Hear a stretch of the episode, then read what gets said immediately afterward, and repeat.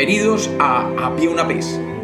Hoy tenemos una oscura leyenda de Costa Rica.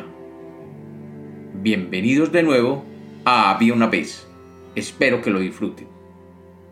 Había una vez. Había una vez una bruja que vivía en la población llamada, por esa época, San José de la Boca del Monte.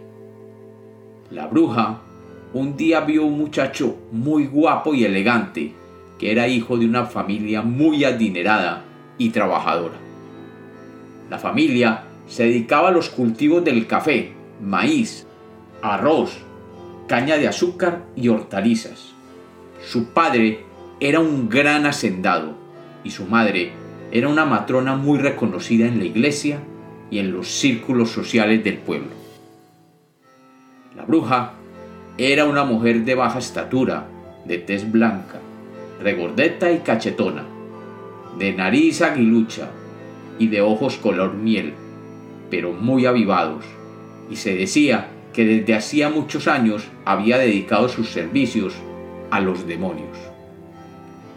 Sus atuendos eran algo raros, usaba falda larga con trenzas en el pelo, ya que lo tenía muy largo pero también se acompañaba de un sombrero de pico y andaba a pies descalzos. En el pueblo la conocían como Epifanía, la mujer de los perros, ya que en su casa tenía como una veintena de ellos. Se dice que cuando pasaban por su hogar, un gran número de olores llegaban a las narices de aquellos transeúntes. Todos en el pueblo sabían que aquella vivienda era habitada por seres de la oscuridad. Y por esta razón, nadie, absolutamente nadie, pasaba durante la noche por la calle donde vivía la bruja Epifanía.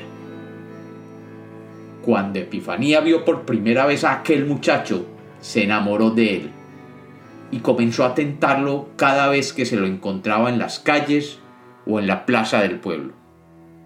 El muchacho, por su apego a su fe cristiana, no quería tener nada con ella.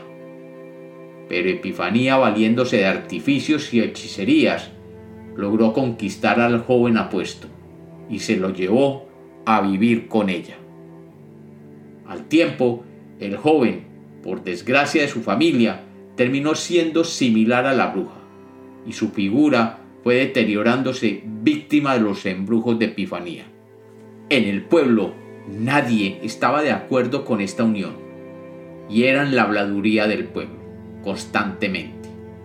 Y mucho menos el cura, el cual en sus prédicas denunciaba el hecho ante el espanto de todos los feligreses en la misa del domingo. La madre del muchacho rezaba permanentemente el rosario y pedía constantemente para que su hijo volviera al hogar y se alejara del hechizo de aquella bruja. Pero el muchacho permanecía viviendo en pecado con aquella mujer.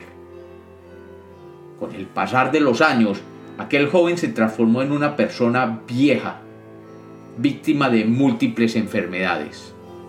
Él le solicitó a la bruja de su mujer que por favor fuera donde el curita de la iglesia a pedirle que, cuando él muriera, le diera los santos oficios en el templo del lugar.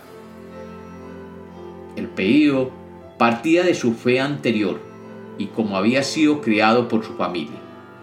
Él quería que se le diera santa sepultura bajo el rito católico, como le había enseñado su madre desde joven.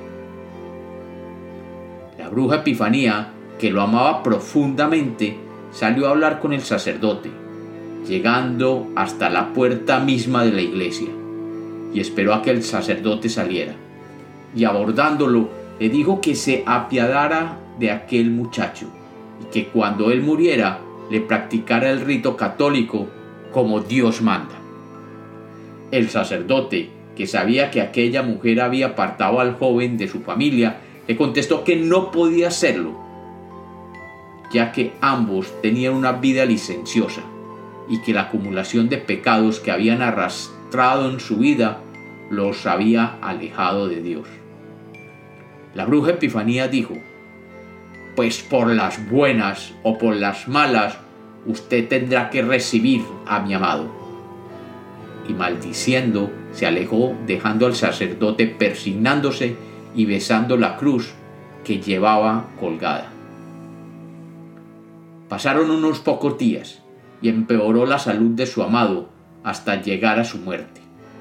Y Epifanía, que era una mujer de armas tomar, se prometió a sí mismo que ella llevaría a la iglesia el cadáver de su querido amor, para que se cumpliera el último deseo que le había pedido en su lecho de muerte.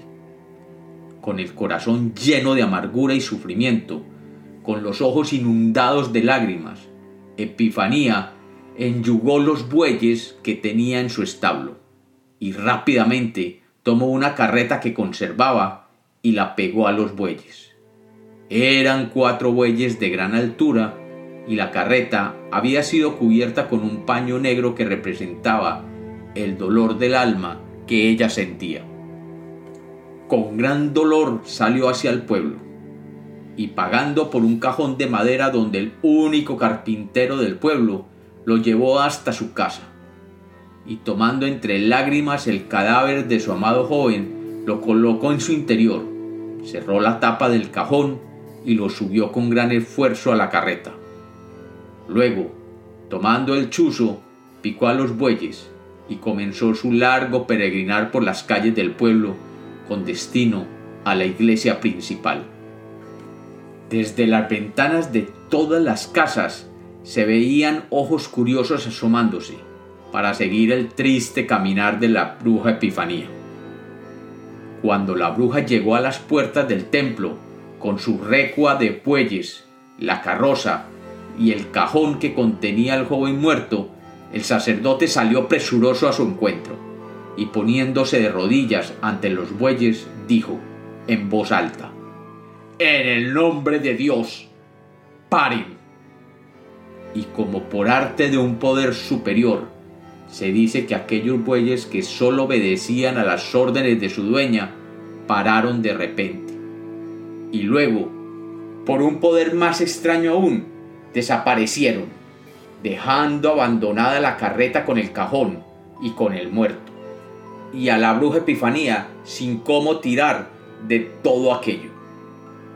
Los pocos que presenciaron aquel milagro dicen que la bruja se calzó los aparejos de los bueyes y comenzó a tirar ella misma de la carroza, desapareciendo de la vista del sacerdote y de los curiosos que se asomaban en balcones, puertas y ventanas. Si bien es cierto que aquellas piadosas personas que presenciaron lo sucedido estaban siempre en buenas relaciones con Dios y cumplían justamente con sus mandatos y con la iglesia, es igualmente cierto que comenzaron a darse ciertas circunstancias misteriosas a partir de aquel día.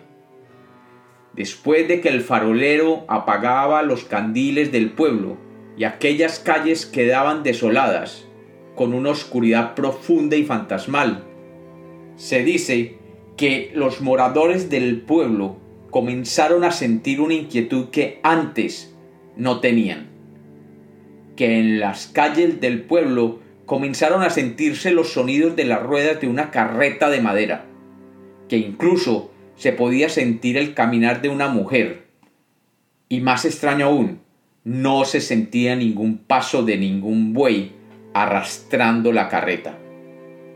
Algunos audaces que deambulaban por la calle a altas horas de la noche, juraban haber visto una carreta sin bueyes que los cruzaba y los atravesaba, haciéndoles sentir el frío de la muerte.